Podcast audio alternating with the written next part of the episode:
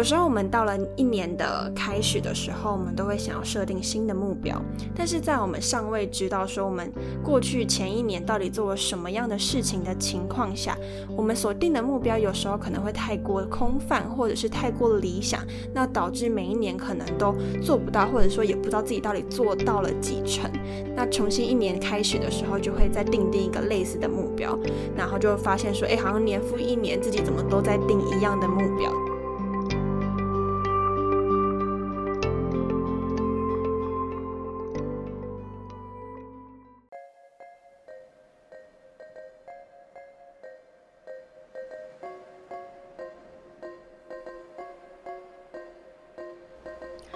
嗨，欢迎收听那个自己，我是 Athena。在那个自己这个节目里面，会和你聊聊自我成长、自我照顾以及自我认识的主题，希望能够陪伴你在忙碌与烦闷的生活中，重新找到内在的宁静，看见自己最美丽的模样。如果你希望成为一个更好的自己，那就千万不要错过这一集，并且帮我按下订阅哦。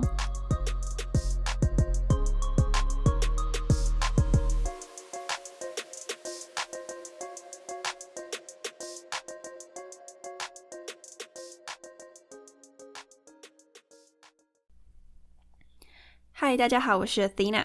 今天的一开始呢，也要来和大家分享一下听众的留言。那今天这一个听众呢，叫做后山美少男 Gary。Gary 说，用了一天的时间将你的所有单集都听完。起初我以为只有我会有这种想法，没想到能够由他人口中听到。要不是这样，我都还以为我的想法很奇怪呢。我说的想法是指我们长大了，却也越来越胆小了。我们长大了，却也成为我们小时候口中不想成为的大人。我们长大了，却忘了上一次真正喜欢、热爱一件事情是在什么时候了。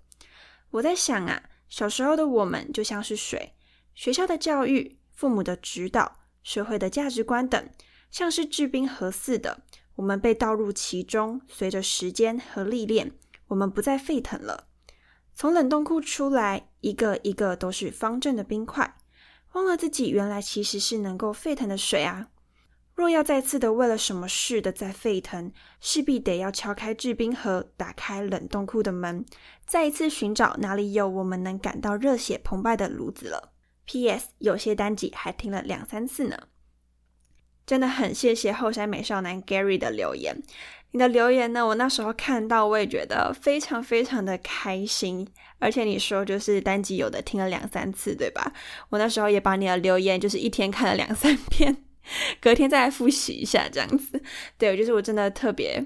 喜欢你的一个留言，那我觉得就是我能够去从这次你的留言里面呢，去听到说有人的想法跟我很接近，其实我也觉得非常的啊感动。然后这也是我在现在做 podcast 就是很热衷的一件事情。那很开心，就是我分享的内容呢，其实你有获得一些共鸣。那另外我就是特别想讲，我觉得你的譬喻真的是比喻的很好诶。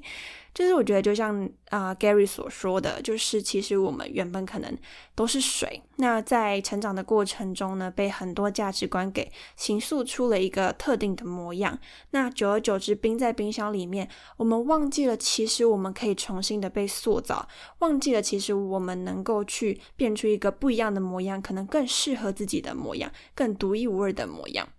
那甚至于你可能在想要跳脱出冰箱那个刹那呢，又有人告诉你说：“哎，你该回去，就是你不该出来，你就维持你现在的模样就很好了。重新沸腾、重新塑形是很花时间的。就或许会有很多人这样告诉我们，但其实我们都是有能力，就是去重新塑造出自己想要的一个模样。那这个东西需要一个契机。”那这个契机呢，就是 Gary 所说的，需要一个炉子。那个炉子可能每个人的点不一样，可能需要找到一个自己热情的事情，或是自己觉得很在意的一个领域。那在这样子的一个啊，重新定义自己，重新认识自己，重新找回自己原厂设定的模样呢？那接下来呢，就可以重新的回到水的状态，然后自由自在的变化自己想要成为的模样。那我觉得你的比喻真的很棒，就我也会希望能够去分享你的这个概念、这个比喻，我相信能够让越来越多人透过这个比喻了解自己现在的状态是什么，还有让大家可以意识到说，我们可以去重新找到那个炉子，然后去变换自己的样子。那这是我对 Gary 的回应，希望你有听到。真的非常感谢你的留言。那其他听众，如果你也有获得一些共鸣的地方啊，或者想分享的想法，欢迎在 Apple Podcast 的留言区、评论区呢去写下你的想法，我都会在节目上去做回应。那今天呢，就谢谢 Gary 啦。那今天呢，就是要来跟大家分享我在二零二零年做的年度回顾，也可以说是年度的复盘。在这一集的播出时间呢，应该会是年底，然后跟年初的交接点，所以我觉得这个时间特别适合来谈，就是复盘呐，还有年度回顾的这个概念。那复盘其实就是啊，就像 year review 一样，它是去针对你整个年度里面你所发生的事情，你所做的事情去做一个回顾跟统整。那其中呢，去找到你现在的状态在哪里。那接下来你就可以重新设定二零二一年的目标是什么。那我觉得呢，复盘这件事情其实是非常重要的，尤其我现在呢也在上一堂啊年度复盘的课。那那一堂课呢，其实就是帮助我们去啊复盘整个年度之后呢，可以重新订立新的目标。那我觉得这个东西奇妙的是，你没做不会意识到它的重要性。有时候我们到了一年的开始的时候，我们都会想要设定新的目标，但是在我们尚未知道说我们过去前一年到底做了什么样的事情的情况下，我们所定的目标有时候可能会太过空泛，或者是太过理想，那导致每一年可能都做不到，或者说也不知道自己到底做到了几成。那重新一年开始的时候，就会再定定一个类似的目标，然后就发现说，哎，好像年复一年自己怎么都在定一样的目标这样子。那我自己在去年以前完全没有年度复盘、年度回顾的概念。就是我真的是零，就完全没有想过这件事情，然后我也没有接触到相关的资讯，一直到今年呢，跟松雅的访谈呢，他提到他会做 year review，那 year review 呢，去帮助他能够去统整这一年的一个收获，那加上我现在呢，也正在上年度复盘的一个课程，所以我觉得就特别也想要来跟大家分享，我在今年呢，我去统整出来，嗯。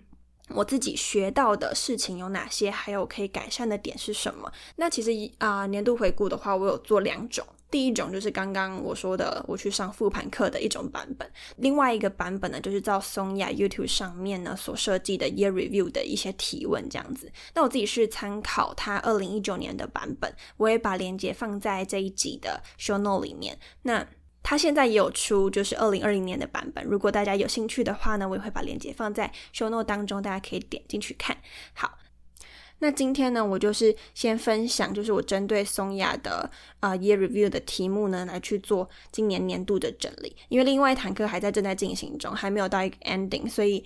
我就暂时先不分享那个部分，但是我目前已经做好的就是松阳那一块的 year review，那我觉得也很有发现，然后也很有收获，所以呢就也想要分享给大家。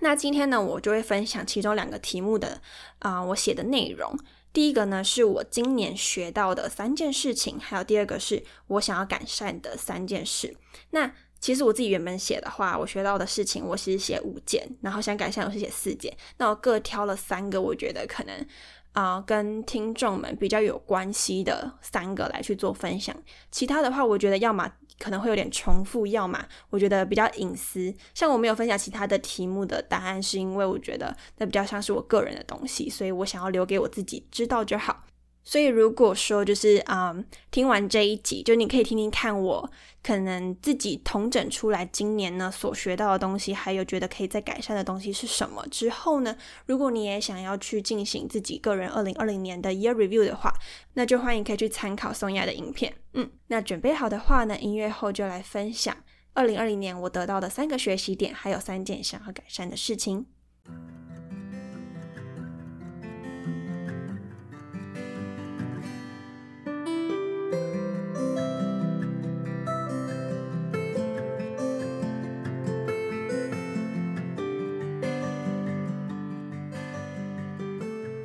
首先呢，就先分享三个二零二零年我的学习点。首先，第一个呢是 output，其实比 input 学得到更多东西。output 的话呢，其实就是指输出嘛，还有产出。就比如说，你可能会写出一些笔记啊，或者是你可以去分享一些文章，甚至把它做成影片啊，或者直接去教导别人。其实这就是 output 的过程。那再来 input 的话呢，就是平常我们的输入，像是学习、阅读这边的学习，比较像是你单方面的吸收别人给予你的资讯，但你可能没有去像有一个 output 去把它产出成一个自己的东西。所以我今年呢学到最大的第一件事情就是，其实我们应该更要把重心放在 output 上面。两个都一样重要，但是我们常常会忽略掉 output 的那个成分。那其实，在学习的啊成效的一个研究里面呢，其实写出说，当你去教导别人的时候，是比你自己。单纯单方向的被动吸收知识，还要来的学的更多的。那其实这个金字塔的概念，就是说 output 比 input 还要更重要这件事情，我很久以前有听过，但是呢，就是一直没有把它放为一个很重要的事情，就是没有一直很重视这件事。那直到就是今年呢，开始去。接触一些 KOL，然后呢，他们很多人都有讲到的一点就是你一定要产出。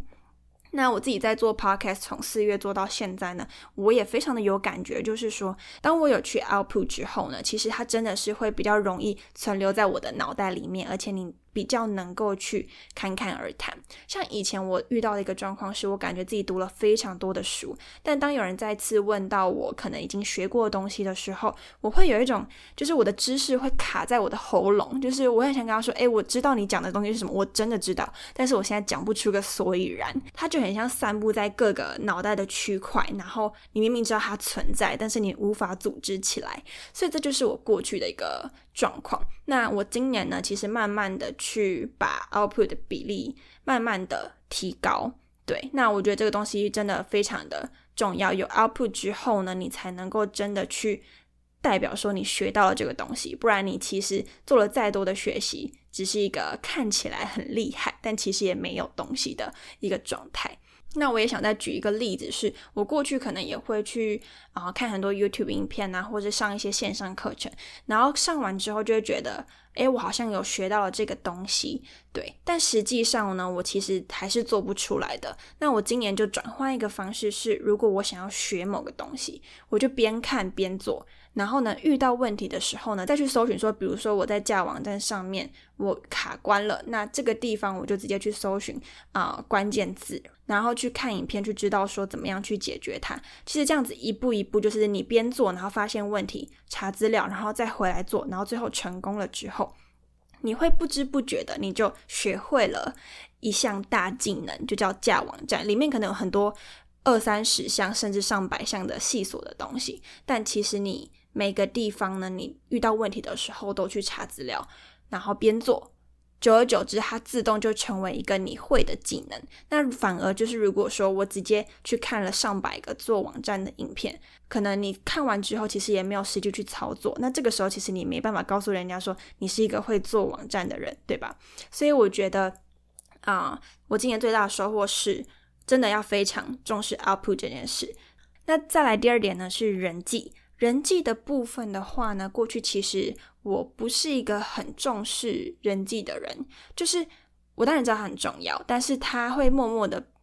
就是被我排到人生很后面的代办清单。因为我是一个工作狂，所以对我来说，首要的东西一定是工作。那再来就是朋友啊、人际啊、家人啊这种东西，很容易被我挤到下面去。那经过这样的循环之后，我就发现真的不太好，因为。当我们没有花时间在经营人际、经营跟家人之间的关系的时候，其实它是会影响到我们自己本身的。就其实我们都是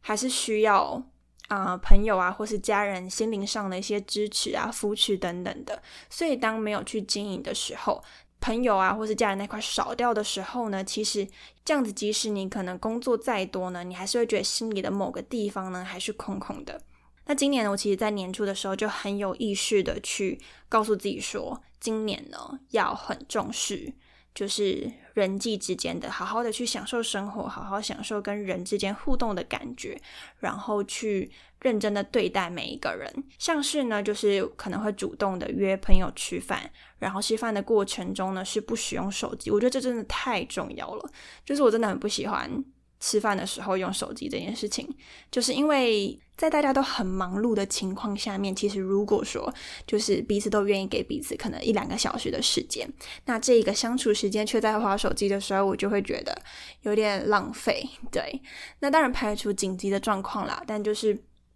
觉得说我现在是一个很注重，就是跟人相处的过程中，一定要很专注在跟对方聊天的过程。对，毕竟都约出来了嘛。好。那今年的话呢，就是更把重心放在人际连接，甚至也会跟自己说，就是工作的安排呢，一定要空出特定的时间，让自己能够多多陪家人这样子。那接下来就要讲到底，我第二点最大的学习是什么？就是呢，其实当我们在人际上用心的时候，他就会回报给你。这是什么意思呢？就是过去呢，我其实在人际经营上就是比较薄弱，就是比较被动一点。那就好像常常会觉得自己没有朋友。现在我的朋友如果听到的话呢，应该会有点不爽。对，那因为呢，就是在过去我就是把人际放在比较后面的顺序，所以呢，我很容易会觉得好像我在人际的连接上比较薄弱一点点。那今年我就花更多的时间在经营人际上面，就是会主动约吃饭啊等等的。然后最奇妙的一件事情是，当我很用心的在跟啊。每个人相处的时候，然后去认真聆听他们的故事，然后去啊从中找到一些共鸣啊，然后同时也分享我自己的故事的时候，好几次呢，可能当天吃完饭，然后回家之后，我朋友呢就会传讯息给我说，我觉得今天跟你聊天真的很开心，很疗愈，然后我甚至觉得就是很放松，就是他们会传这样子的讯息给我，然后这让我非常的。就心会暖暖的，就是当你真的很用心的去对待一段关系的时候，其实他也是会回报给你。就是你可能误以为说自己可能没有什么人际的连接，但真正用心之后呢，其实他们也会感受到说跟你聊天是开心的、舒压的，甚至更认识自己。然后接下来呢，他甚至也会呃更喜欢的去跟你聊天。所以我觉得这是我今年第二大收获。就是呢，真心的对待人际这件事情之后呢，他也一定会回报给你。那再来第三个学习点呢，就是没有所谓忙完的一天，所以要适时的把自我照顾、享受生活放在第一位。那这个是什么呢？就是我发现呢，就是不知道你有没有这样的经验，就是可能今天代办事项的十项事情里面呢，好不容易清完了五项，结果呢又可以不自觉的冒出新的五项，就是会一直不断的生长出来，就是你也不知道它到底从哪里来的。就是呢，其实我们工作的事项，尤其就是如果现在你是上班族的话，一定更有感觉，就是没有真的工作做完清空的一天。所以我觉得这对我来说，就是。就是我很喜欢，就是看到代办事项变零之后，我才能去享受生活，或去做我真正想做的事情。这样有一个问题，就是很有可能我到死的那一天，我都还没有办法，就是去做我可能比较休闲的事情。对，今年呢，我也很有意识的去做这样子的改变。比如说，当我发现今天的代办事项已经都做完了。然后我看了一下之后的代办清单中呢，发现说，诶，这些东西呢，可能都是两天后再交也没关系。然后那一个东西的分量也不是说今天一定要开始做，可能过了一天再开始做，我都可以是准时完成，而且也不会太紧急。如果有这样子的时间的时候，我就会先。关掉手机，关掉电脑，然后呢，去好好做我自己想要做的事情，或者是好好的就是陪家人啊，跟朋友吃饭啊，就不要再边思考我到底下一个还没有做的事情是什么。那甚至是在睡觉的时候呢，也是停止去思考，说明天到底还有什么事情没有完成，就是让自己好好的放空，然后告诉自己说，就是明天的事情呢，起床再想，你现在想也不会因此能够解决明天的还没有完成的事情。当我这样子的心态或者转念之后，其实呢，啊，让我今年呢享受时间的长度变得更长。当然，它不会说就是你真的可以到有一定的很大量的时间，但是呢，当有意识的去啊做取舍的时候，去分辨说，诶，今天呢，我其实是有时间可以休息的，那我就好好的来休息。在这样子的有意识的调整之下呢，其实反而自己是有更多时间可以放松，而且也不会很严重的影响到自己的代办事项。所以我觉得这是我今年调整到一个我自己非常喜欢的一个模式。这个启发点对我来说也很重要，所以呢，会希望自己明年能够继续维持这样子的好习惯。嗯。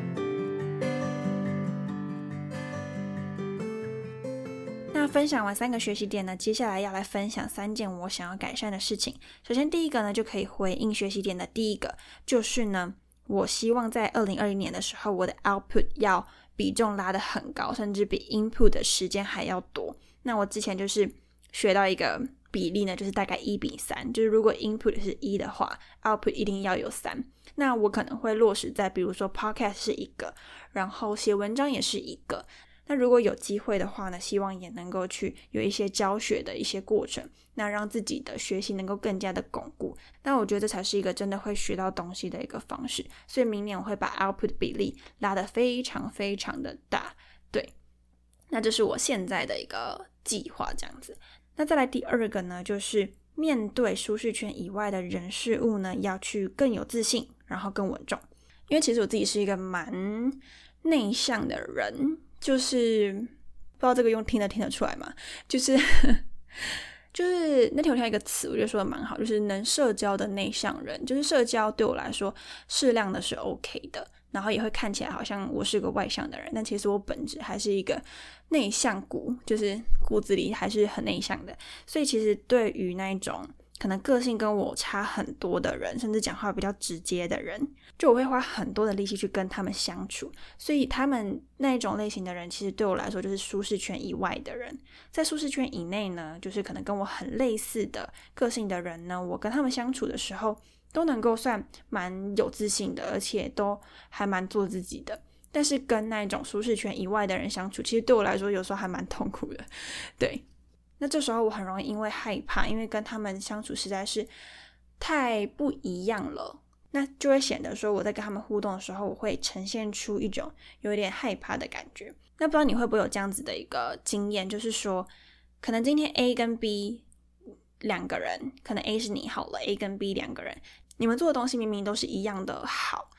对，或者是说，甚至你比他还要来的好，那只是因为你表现的样子看起来比较害怕。或是胆怯，那另外一个人能表现的比较有自信，甚至是啊，刚刚讲的是事情，或是跟人相处也是一样。其实你人是很善良的，那另外一个人可能也是一样很善良，但是对方呢对自己更有自信，所以呢他可以吸引到更多的人想要跟他讲话。对，所以呢，其实有时候你人呈现出来的气质呢，其实是影响自己非常的大。所以有的时候一开始你的气场掉了，很有可能你的第一印象呢就输了。所以。这里当然也不是说输赢不是重点啦，但就是我觉得我希望自己能够更有自信、更稳重一点，去面对那些舒适圈以外的人事物。对，那这是我自己希望在二零二一年能够去努力的一个方向。再来呢，最后一个就是去更加的专注于自己，不要被他人的成果绑架。这个部分呢，我这礼拜才在和我朋友聊这件事情。那我们就归纳出了三个我们会比较的三种对象。然后这三种对象呢，你们在比较的时候，其实呢会有不一样的情绪，我就觉得还蛮好玩的。第一个呢，就是我们会跟天才型的人比。天才型呢，他可能天生就比较有生意头脑，很懂得做生意，或者说他天生成绩就比较好，不用读什么书就可以考得很好。那还有的人可能是天生就很懂得人际的交涉，所以呢，他很自然而然就会交到很多的朋友。那有的时候我们会跟这种天才型的人去比，那这样一比呢，就会有一个痛苦在于说，其实我们是常态的人。然后那种天才型是那种极少数的人，那当我们这种常态的人要去跟极少数的人比的时候，其实它本身就是一个非常不理智的一个思考，就是会非常影响自己的心情。然后加上说，他的天才的成分呢，也不是说你想学就学得来的。所以这是我觉得最不理智的一个比较的对象。那再来第二个呢，就是我们可能会去跟那些年纪比自己大四五岁，然后可可能同个领域已经出了社会呢，工作好几年的人，就是刚刚说的可能四五年的人，我们会去跟这样子的人比。那跟这样子的人比呢，可能会有一个问题，就是说，我们会觉得说，诶，为什么人家都已经做的这么好，但是我没有？人家都有这么好的一个可能成果啊，或者是好的一个表现，为什么我都做不到？但是他也很不理智的一个地方在于说，其实我今天我跟他差的，其实就只是那四五年。